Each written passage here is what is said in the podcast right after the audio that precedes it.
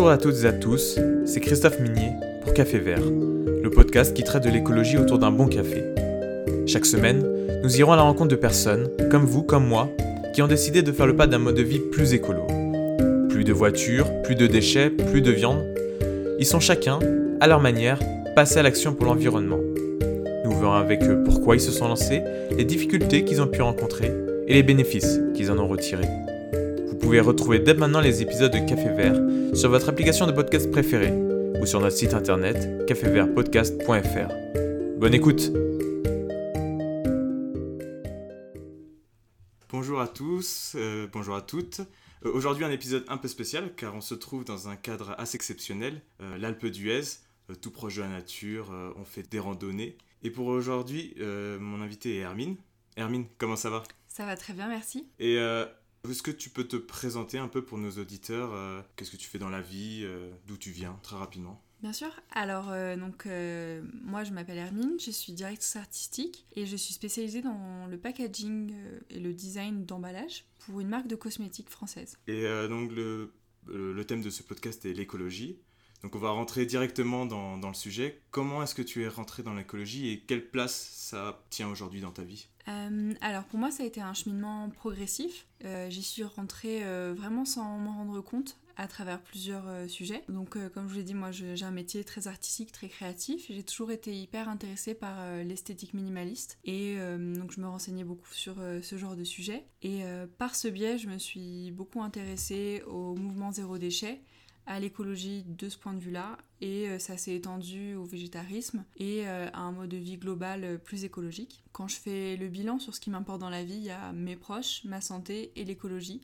Au fur et à mesure des années, c'est vraiment devenu un point hyper important dans ma vie et aujourd'hui j'essaie de tout faire pour avoir le, mode de vie le plus respectueux de l'environnement possible. Mais justement par rapport à ça, souvent les personnes qui prennent l'écologie pour quelque chose de très important, il y a les bons côtés, on va dire euh, les actions, le bénéfice que tu en as. Il y a aussi un peu bah, la peur de l'avenir, c'est vrai qu'il y a quand même toute cette histoire de euh, bah, dans 20 ans, dans 30 ans. Euh, on, parle, beaucoup de d'éco-anxiété. Est-ce que tu en ressens? Qu'est-ce que tu peux dire là-dessus? Bien sûr, en fait, j'ai l'impression que quand j'ai commencé à m'intéresser à l'écologie, je me suis vraiment rendu compte des délais et de, de l'importance d'agir maintenant. Parce qu'on nous en parle à l'école, aux infos, etc. Mais quand on s'y intéresse vraiment et qu'on on se renseigne sur le sujet, je trouve qu'on se rend compte de l'urgence de la situation.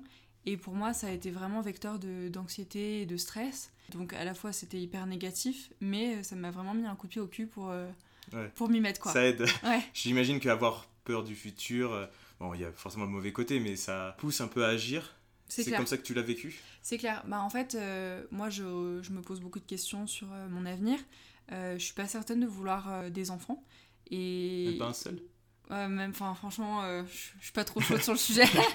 mais, mais je me dis, dans le doute, on sait jamais. Si, si un jour j'ai des enfants, je voudrais avoir fait le maximum de mon côté pour lui garantir un avenir le plus heureux et le plus stable possible. Donc, dans le doute, je m'y mets. Et par rapport à ce pilier, comment le gères-tu avec euh, ta famille, tes amis? Peut-être, euh, bon, on va prendre l'exemple des enfants. Il n'y a pas des propos venant de tes parents ou de tes grands-parents sur le fait d'avoir un enfant ou c'est quelque chose dont tu parles pas trop? En tant que femme, on m'en parle très souvent. Euh, là, aujourd'hui, j'ai j'ai 25 ans, mais je commence à ressentir la pression sociale sur le sujet. C'est assez fréquent que dans ma famille et dans mes proches, on parle de est-ce que tu comptes te marier, est-ce que tu veux des enfants? Et euh, depuis quelques années, ça vient aussi du milieu Mhm. professionnel. Enfin, c'est vraiment euh, très présent dans ma vie. Et du coup, c'est un- une réponse que j'ai euh, aussi quand on me pose ces questions-là. C'est dans le monde d'aujourd'hui, je ne sais pas si c'est une bonne idée d'avoir des enfants, d'en avoir plusieurs. Et euh, je ne sais pas quel monde ils auront, quel monde on leur laissera. C'est vrai, ouais. Donc euh, c'est- un sujet pour moi, c'est vraiment une, une question ouverte. J'ai pas de réponse, mais... Hmm. Et sur les autres sujets, tes actions, tu parlais de, des zéro déchets, le végétarisme. Quelle est ta position bah, par rapport aux autres? Alors pour moi, ce, mode de vie, je le vis aussi à travers le regard des autres. Pour moi, c'est important d'être un modèle et d'être un vecteur de changement chez les autres. Je pense qu'on a beaucoup d'influence sur, euh, sur ses proches. Moi, je sais que je m'intéressais au végétarisme depuis longtemps, mais euh, c'était assez éloigné de ma réalité. Et j'ai commencé à me réchauffer à l'idée de devenir végétarienne moi-même quand j'ai vu des gens autour de moi euh, le devenir. Et je, je, suis très influencée par mon entourage, qu'ils soient euh, proches, c'est-à-dire euh, mes amis, ma famille, mes collègues, mais aussi plus éloignés, donc tout ce qui est plutôt de la sphère des réseaux sociaux, de YouTube, d'Instagram, etc. Et d'être dans un milieu avec des gens qui pensent et qui réfléchissent sur ce genre de sujet, ça m'influence beaucoup. Et c'est pour ça que moi, je, j'essaye d'avoir le rôle le plus influençant dans le sens positif du terme possible. C'est pour ça que j'essaye d'avoir euh, un mode de vie plus écologique. Et euh, bah, on peut directement rentrer bah, sur le premier sujet, qui est le, végétarisme. Donc euh, comment es-tu rentré dedans? Est-ce que c'est par, comme tu dis, des influenceurs ou des amis qui étaient végétariens? Est-ce que c'est toi-même de ton côté? Que, Comment Comment tu t'es lancé? J'ai commencé à, à avoir des réflexions sur le sujet parce qu'on en parlait aux infos, dans des livres et dans des films que je voyais. Mais c'était très, très distant pour moi. Euh, comme tout le monde, je me disais Ah, c'est très bien, mais c'est pas pour moi. Ou Ah, je pourrais jamais abandonner le bacon. Et en fait, euh, quand j'ai commencé à m'entourer socialement de gens qui étaient euh, végétariens ou véganes sur les réseaux sociaux et autour de moi, je me suis dit pourquoi pas? Ensuite, ma, ma démarche, ça a été vraiment de me dire Bon, j'essaye 30 jours. J'essaye un mois et on voit ce qui se passe. Euh, c'était beaucoup plus simple comme ça parce que quand on se dit euh, bon j'abandonne euh, le plat que j'adore, moi j'adorais le tartare de bœuf. Hmm. Vraiment le truc le moins vegan de la terre quoi. le bœuf c'est vrai que c'est pour, vraiment... tout végétarien c'est un peu le, la croix. Ah vraiment terrible. Et donc plutôt que de me dire bon bah j'en mangerai plus jamais de ma vie, je me suis dit bon je fais une pause pendant un mois, un mois c'est facile et je verrai bien. Et donc dans les premiers jours c'était beaucoup plus facile à, à, gérer, de se dire bah c'est pas plus jamais, c'est maintenant. Et en fait, au fur et à mesure de ce mois, je me suis rendu compte euh, de l'impact que ça avait sur ma santé, sur ma forme, euh, sur mon énergie et euh, sur comment je vivais avec moi-même. Et au bout d'un mois, je me suis rendu compte que c'était tellement plus en, en, phase avec mes valeurs que j'étais plus heureuse, plus fière de moi et ça a été beaucoup plus simple de me dire bon bah c'est parti, continue. Tu es passé directement végétarienne en fait. Le test de 30 jours, c'était végétarien. Ouais, c'est ça. Euh, c'est ça, pendant un mois, euh, pas de poisson, pas de viande. Euh, du coup, c'était pas du tout vegan, donc il y avait tous les produits laitiers, les, les œufs, etc. Bon, après, après mon challenge de un mois, j'ai remangé un petit peu de viande euh, et un peu de poisson, mais je me suis rendu compte qu'en fait euh, le plaisir n'était plus vraiment là. Hmm. J'avais pas de manque et c'était facile en fait de faire le, hmm. saut et de se dire bon bah c'est ma vie maintenant. Et pour toutes les personnes qui voudraient se lancer, t'as pas ressenti de frustration? Peut-être qu'ils auraient peur de se lancer directement dans, dans, le végétarisme comme ça? Bah non, c'est ça, ça l'intérêt du, du challenge, c'est qu'en fait quand on a des frustrations, on dit bon bah ok, euh, là j'ai très très envie de ce plat, mais euh, bah, ce sera la semaine prochaine, tant pis. Et du coup. Tu mettais des euh, petits croix, des petits barres sur les murs jusqu'à bah, la fin du mois Pas tant que ça. Au, début, oui, au début on se dit, bon, allez, 28 jours, 27 jours, etc. C'est un peu, un peu plus compliqué, mais en fait, à la fin. c'est, en fait, on se rend pas compte de la capacité d'adaptation de l'être humain. Finalement, on s'y fait très vite. Ouais. Et par rapport à ce que tu disais avant sur ton rôle de modèle pour l'écologie par rapport aux autres. Sur ce sujet-là, euh, vraiment du végétarisme, euh, comment tu as vécu les choses par rapport à des amis qui ne sont pas végétariens? Eh ben en fait, euh, je me suis rendu compte que quand on est végétarien, on ne peut pas ne pas en parler, pas forcément de soi-même, même si je suis très prosélyte sur mon mode de vie, je n'en parle pas si on n'en parle pas. Mais naturellement, quand je mange végétarien ou quand je choisis un certain type de plat, on m'en parle toujours. Et du coup, c'est l'occasion d'expliquer pourquoi, euh, quelles sont euh, les conséquences d'une alimentation euh, omnivore ou très, très carnée, et du coup sans pour autant essayer d'être dans le jugement négatif par rapport aux autres. En fait, je trouve qu'on insémine l'idée dans la tête des gens de ah bah tiens, je pourrais un jour ne pas manger de la viande ou du poisson et me tourner vers une autre option. Mmh. Et pour moi, c'est une vraie réussite quand j'ai une personne autour de moi qui mange ne serait-ce qu'un repas végétarien, parce que je me dis, bah c'est déjà ça, et euh, un repas, on amène un deuxième, un troisième, et, et ça, ça, fait un changement, quoi. Parce qu'en plus, tu les accompagnes, j'imagine, si tu sens qu'ils s'ouvrent au, au végétarisme, euh, tu leur donnes des conseils ou, ce genre de choses? Ah bah moi si, si on me pose des questions je suis ravie d'en parler, de partager mes recettes. Euh, moi quand on me demande j'envoie le lien de mon Pinterest de recettes, je suis ravie de, de partager mes tips. On, on mettra si, si, tu veux le lien de ce Pinterest. Carrément. Euh, en description du podcast. Pas de souci. Euh, et après, euh, s'il y a besoin d'accompagner un peu plus, moi je propose souvent à mes collègues ou à mes amis de, de venir découvrir des restaurants végétariens ou, ou véganes même, parce que c'est pas forcément des destinations où on va de soi-même sans connaître, et ça peut être mm. l'occasion d'une chouette découverte. Et comment tu gères, bah, par exemple, quand il y a un contexte où c'est assez difficile de de manger végétarien. Bah, je vais donner un exemple qui est très actuel. Donc on se trouve dans les Alpes et euh, on est allé dans un resto euh, d'altitude assez traditionnel. Donc il y avait beaucoup de repas type euh, tartiflette avec des lardons, raclette avec la charcuterie. Qu'est-ce que tu as pris toi, ça, ça, va pas Alors, à la carte, il y avait deux repas qui étaient adaptés à mon régime. Le premier, c'était une bruschetta végétarienne donc euh, du pain, des tomates, mozzarella, pesto, et une, euh, une salade. La salade n'était pas euh, dingue, enfin c'était vraiment des aliments basiques, pas très sexy, versus la raclette que les autres ont pris. C'est vrai. donc du coup, j'ai un peu hésité, j'ai plutôt pris la, la bruschetta. C'était pas dingue, mais je sais d'expérience que je préfère avoir un plat un peu moins satisfaisant, mais qui match avec mes valeurs, versus faire un écart que après je vais regretter et me sentir mal en fait par, par rapport à ce plat. Parce que par rapport à ça, justement, les, souvent les personnes végétariennes ont peur de faire euh, des, des exceptions. Je peux prendre mon, mon cas personnel où, euh, où je me considère comme végétarien 90% du temps. Je, quand je suis seul chez moi, je mange végétarien. Par contre, parfois, bah, dans ce restaurant-là, c'est vrai que prendre une salade, simplement une salade, je trouve ça. C'est relou. c'est relou, alors qu'à côté, c'est vrai qu'il y a des trucs super bons que je mangeais euh, sans problème, sans, sans arrière-pensée négative il y a quelques années. Et du coup, moi, par exemple, j'ai pris une raclette, mais souvent quand je fais ce genre de choses-là, bah, rapidement, il y a les remarques végétarien en carton ou ce genre de choses. Comment tu gères ça? Justement, tu, tu fais pas d'exception ou le moins possible? Alors, euh, moi, je fais des exceptions, mais euh, que, dans, que dans certains types de cas. En fait, euh, quand je peux avoir un plat végétarien, je le prends. S'il y a absolument aucun plat végétarien ou vegan, eh ben, je me tourne plutôt vers du poisson. Mais mettons, je suis invitée quelque part et qu'il y a absolument aucune autre option, je ferai une entorse pour ne pas être mal poli et pour euh, ne pas euh, mettre mal à l'aise et trop attirer la lumière sur moi.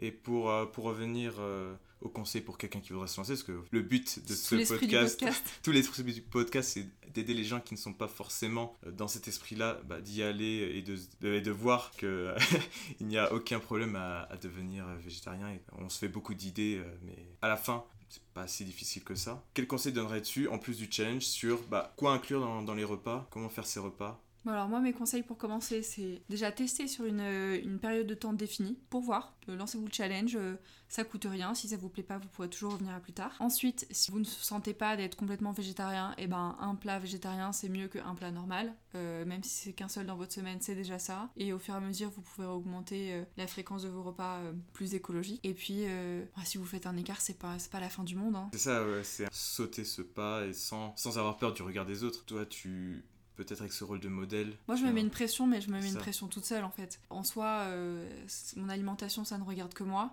Et c'est moi qui me suis investie toute seule du, du, rôle de modèle parce que pour moi, c'est important euh, d'être vecteur de changement. Mais euh, personne ne, hmm. nous oblige. On n'est pas obligé d'être à 100% dans une étiquette. chacun vit sa vie, quoi. Et en plus de, la nourriture, tu as aussi inclus euh, euh, l'écologie dans ton rapport aux déchets et aux produits, euh, avec le minimalisme. Et on parlera un peu plus tard de ce que tu as fait sur le plan, professionnel. Tu t'es lancé dans ce qu'on appelle le minimalisme. Est-ce que tu peux un peu expliquer en quoi ça consiste Alors, le principe du minimalisme, c'est de ne posséder que ce dont on a vraiment besoin. On vit dans une époque qui est très consumériste, dans plein de, de domaines différents. Et moi, j'essaye de restreindre au maximum le nombre de possessions que j'ai et le nombre de choses que je consomme dans la mesure du confortable. Euh, j'habite pas dans un carton euh, avec euh, une seule paire de chaussettes. Mais quand j'ai besoin de quelque chose, je réfléchis vraiment si j'en ai vraiment besoin, si je ne peux pas trouver d'autres moyens avec ce que j'ai déjà pour obtenir la finalité que je vise. Et donc ça veut dire ne pas acheter une tonne de vêtements, ne pas avoir trois ordinateurs, cinq appareils photo, 17 de couverts, etc. Mmh. Pour moi à la base c'était vraiment une recherche esthétique. Moi j'adore tout ce qui est design scandinave, épuré, simple. Et en fait par cette recherche euh, vraiment euh, créative et esthétique, j'en suis venue au zéro déchet parce que les emballages et tout ce qui est euh, produit non nécessaire produisent des déchets et polluent. Par exemple, l'industrie textile est extrêmement polluante, genre c'est très proche de l'industrie du transport mmh. parce que c'est très intensif en matériaux, en eau, en produits chimiques et en transport une fois que le, produit est, fait. Et donc du coup de vraiment réfléchir à sa consommation, c'est aussi euh, partie intégrante d'un mode de vie écologique. Et donc en fait, je trouve que ce sont des informations qui sont pas forcément euh, innées et qu'on ne rencontre pas forcément dans la société quand on ne la cherche pas. Et donc euh, j'essaye autant que je peux de d'informer les gens autour de moi, mes proches, mes amis, mes collègues sur ce qui se cache derrière les produits qu'ils consomment. Et ça fait en fait ça, mm. ça, résonne par rapport à ce que je disais au, à ce rôle de modèle en fait. Moi j'essaie de montrer par, euh, par l'exemple parce que je trouve que c'est ce qui est le plus, le plus efficace en fait. Euh, là je, je, retourne sur les épisodes précédents, ça deviendrait presque un mantra de, de ce podcast, l'épidémie verte, c'est euh, en donnant l'exemple, les autres te voient et... Je sais pas si tu connais la chanson de Michael Jackson, Man in the Mirror. Ouais, bien sûr. Voilà, bah du coup vraiment moi c'est c'est vraiment un de mes slogans de vie quoi. C'est soit, soit le changement que tu veux voir dans le monde, hyper important. Non, c'est sûr, c'est sûr. Et on est quand même dans un monde euh, très consumériste où on est entouré par de la publicité. Comment tu fais le voile par rapport à ça? Qu'est-ce qui fait que maintenant ça t'attire plus euh, C'est un conseil, justement aussi un conseil que tu pourrais donner à des personnes? Quand tu vois une pub d'un nouveau téléphone, d'un nouvel ordinateur. C'est vrai que ça donne ça donne très envie. Ça donne très envie. Mais comment tu fais pour mettre ce voile devant les yeux? Bah Déjà, je pense qu'il y a une grosse partie de frustration qui peut être évitée si tu te crées un environnement qui est propice. Désinscris-toi des newsletters de publicité avec les offres et les publicités. Euh, bah, ça peut être un peu euh, sévère pour certaines personnes, mais effectivement, euh, réduis en fait ton exposition à la publicité. Ne suis pas euh, toutes les marques sur Instagram. Ne va pas faire du shopping si tu n'as pas besoin. Donc il y a déjà tout ça en fait. quand tu ne vois pas la tentation, tu es beaucoup moins sensible. Sinon, moi, ce que j'essaye de faire, c'est que quand j'ai envie d'un objet, euh, je le mets dans ma liste wishlist sur mon téléphone. J'ai une note avec wishlist et j'écris les trucs euh, qui me font envie. Et en fait, euh, au bout d'un certain temps, si j'en ai toujours envie, je l'achète. Si au bout d'un moment je me dis ah franchement j'en ai pas vraiment besoin, et eh ben j'enlève de ma liste et comme ça ça passe. Parce que moi je suis vraiment dans l'instant, je vois une publicité pour je sais pas de la lingerie, je me dis waouh c'est trop beau, j'ai trop j'en ai trop envie, alors que bah, j'ai déjà tout ce qu'il me faut à la maison. Et donc en fait, essayer de sortir de ce rapport de l'immédiat permettre de mettre de la distance. Ça, fonctionne exactement comme une liste de lecture euh, où on met tout ce qu'on a envie de lire et à la fin, on lit strictement rien. Exactement. Et, et là-dessus, sur le zéro déchet, sur le minimalisme, je crois que tu fonctionnes aussi par challenge. Ouais, c'est ça. Que tu as des exemples de challenge bah, que tu as réussi et mhm. d'autres, peut-être, à la fin de ce challenge, tu as décidé de, d'arrêter. Laisser tomber. Ouais, alors euh, moi j'aime beaucoup me, me, challenger. Globalement, si on veut me pousser à faire quelque chose, il, faut, il faut me dire euh, chiche. Sinon, je fais pas. Et donc. Euh, que de la gueule. c'est ça, c'est ça, c'est ça. En gros, euh, moi je fonctionne vraiment par challenge, je teste des choses et je vois euh, si ça marche ou pas avec mon mode de vie. Par exemple, j'ai testé de faire ma propre lessive. Moi j'aime beaucoup faire des do it yourself, je suis très créative, j'aime bien fabriquer des trucs avec mes mains. Donc du coup j'ai vu sur internet une recette de lessive, je l'ai testée. Je me suis rendu compte que ça prenait pas tant de temps que ça, c'est pas compliqué à faire et ça coûte très peu d'argent. Et du coup, comme euh, le bilan était positif, je l'ai ajouté à mon mode de vie. Donc euh, maintenant, je n'utilise plus du tout de lessive normale, j'utilise que la lessive que je fais moi-même. Parfois, je me rends compte en essayant que ça marche pas. Que soit c'est trop cher, soit ça prend trop de temps, soit euh, l'alternative est beaucoup plus simple. Hmm. Par exemple, le shampoing, j'ai essayé de faire du shampoing euh, moi-même avec une espèce de poudre. Je crois que c'était un mélange d'argile et autre chose. Euh, et en gros, donc tu prends cette poudre, tu la mets dans une boîte, tu rajoutes de l'eau et tu touilles, et ça fait une espèce de pâte. Et en fait, tu vas te masser le crâne avec cette espèce de pâte. Il se trouve qu'en fait, ça n'a pas du tout marché sur moi. Ça a fait une espèce de vieille poudre verte dégueu qui collait sur mes cheveux. Et pendant genre une semaine, j'arrivais pas à enlever cette poudre de mes cheveux. Donc j'ai testé une fois, ça n'a pas marché je suis restée sur du shampoing normal. Le look punk, euh, ça t'a pas plu I2 Pas du tout, ça m'allait pas. Donc euh, pour moi, euh, si on voit un truc qui pourrait nous plaire, on teste. Hmm. Et il n'y a pas de mal, si ça marche pas, bah tant pis quoi. Et sur quels critères tu décides d'adopter une nouvelle habitude ou de, ne pas l'adopter J'essaie de, de, faire la balance entre le bénéfice écologique versus le confort de ma propre vie. Si c'est plus écologique mais au prix de genre beaucoup de mon confort, je laisse tomber. Si ça, si ça double ou triple le prix de... Exactement, c'est ça. Bah, pour tout ce qui est de la cuisine, je mange euh, fait maison au maximum, enfin vraiment, euh, mais c'est au prix de, ben, je passe une à deux heures par jour en cuisine, mais comme ça me plaît, c'est pas un problème. C'est ça. Alors, déjà que tu consacres énormément de temps à la cuisine, ouais. tu n'aurais pas forcément de temps pour... Euh, Exactement. Et donc là, c'était dans ta vie perso, mais mm. j'ai cru comprendre, on a discuté un petit peu avant de ça, que tu as aussi euh, adopter cette vision minimaliste ou zéro déchet dans ta vie professionnelle. Est-ce que tu peux en parler euh? Exactement. Euh, donc en gros, moi, mon, travail, l'essence de mon travail, c'est de fabriquer des packaging. Donc c'est un ah. petit peu contradictoire. C'est zéro déchet, c'est pas trop là. Pas du tout. Mais euh, tu vois, moi je me dis, de toute manière, ces packaging vont être faits. Est-ce qu'il vaut mieux qu'ils soient faits par moi, qui ai une conscience écologique et qui essaye de faire au mieux en connaissance de cause, ou par quelqu'un qui n'en a rien à foutre et qui du coup euh, va faire quelque chose de beaucoup plus polluant? Je me dis qu'il vaut mieux que ce soit euh, au mieux Hmm. parce que de toute façon, ces packaging ils vont exister. Ouais. À la base, les packaging ils sont là pour protéger le produit et pour s'assurer de la qualité et de la sécurité du produit que tu vas consommer. Donc c'est un rôle quand même qui est très important. Après, à partir de là, tu peux avoir vraiment euh, du packaging hyper efficace, euh, composté, euh, recyclé, compostable, machin, et euh, l'autre euh, côté du spectre qui est euh, genre tout Le pourri. plastique, Le plastique qui, qui protège une banane, tu vois. Enfin, Ouais. vraiment, il est un peu tout, l'emballage le, tout le indi- spectre. l'emballage individuel dans un gros sachet. Exactement. Et donc en gros, quand je suis arrivée dans cette marque, c'était pas vraiment une, une réflexion qui était intégrée de façon pratique dans la création du produit. Et par mes engagements, par mes valeurs et par mes centres d'intérêt, j'ai réussi à insuffler un peu de cette réflexion. Donc ça n'a pas été facile parce que euh, la plupart du temps, quand tu essayes de faire un, pa- un packaging euh, plus responsable, ça coûte beaucoup plus cher qu'un packaging normal. Euh, donc il y a eu des freins au niveau financier, mais aussi au niveau pratique, parce que bah, les fournisseurs avec lesquels on travaillait n'étaient pas forcément sensibles à ce genre de démarche. Alors que maintenant, bon, j'ai vu l'évolution, maintenant c'est beaucoup plus intégré, et il y a beaucoup de recherche et développement dans ce sens. Mais c'est pas le cas partout. Nous, on a certains fournisseurs qui sont à l'étranger, dans des pays où c'est pas forcément dans la culture en fait, de penser à l'écologie euh, en premier. Petit à petit, on essaye euh, de faire des améliorations. Aujourd'hui, on va avoir une réflexion qui est beaucoup plus poussée. On va avoir des packaging euh, recyclables la majeure partie du temps, parfois recyclés, parfois à partir de- d'encre végétale, etc.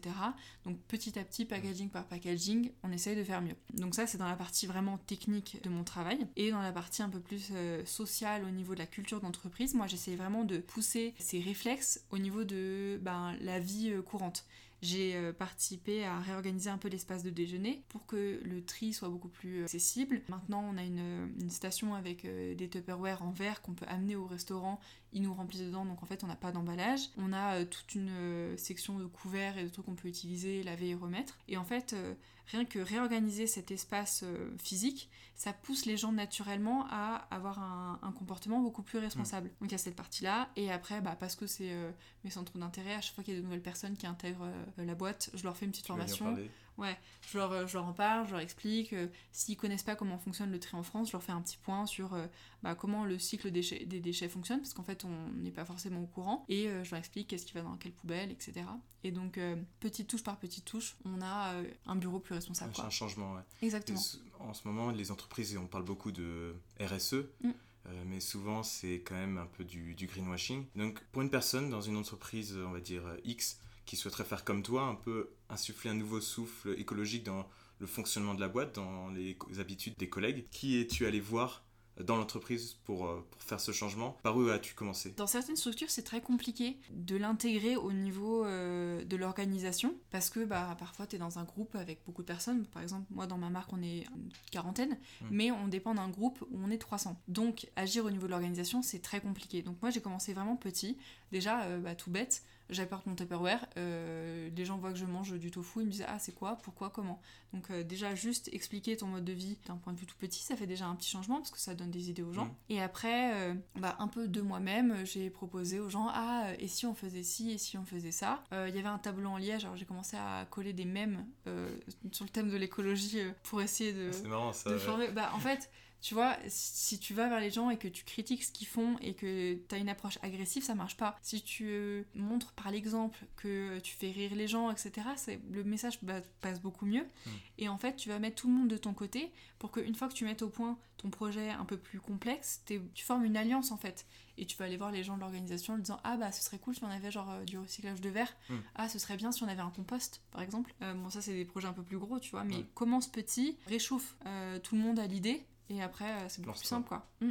Ah, c'est cool ça. Ouais. C'est vrai que ça peut être un bon moyen pour toute personne qui voudrait euh, que l'entreprise soit également un, un lieu, on va dire, écologique, où il n'y ait pas de dissonance cognitive de euh, à la maison je, je suis écologique, mais au Mm. travail je suis pas du tout. Ouais. C'est vrai que ça peut être vraiment un, un super bon conseil pour, euh, pour tous les travailleurs et travailleuses euh, qui existent. On va arriver, euh, on est à bientôt à la fin de, de ce podcast. Donc on va aller à la dernière partie de ce podcast qui s'appelle les écolotips. Donc quatre questions courtes, quatre réponses courtes euh, sur les trois thèmes euh, de ce podcast, donc euh, l'alimentation, le transport et le zéro déchet, ainsi qu'un conseil de lecture ou de documentaire. Donc d'abord, est-ce que tu as une idée de, de recette végétarienne que, que tu aimes bien et que tu proposes régulièrement aux personnes qui veulent se lancer? Alors, j'en ai plusieurs. Je vais commencer par la première, pour les vraiment débutants qui n'y connaissent rien en cuisine. Première étape, on fait des pâtes.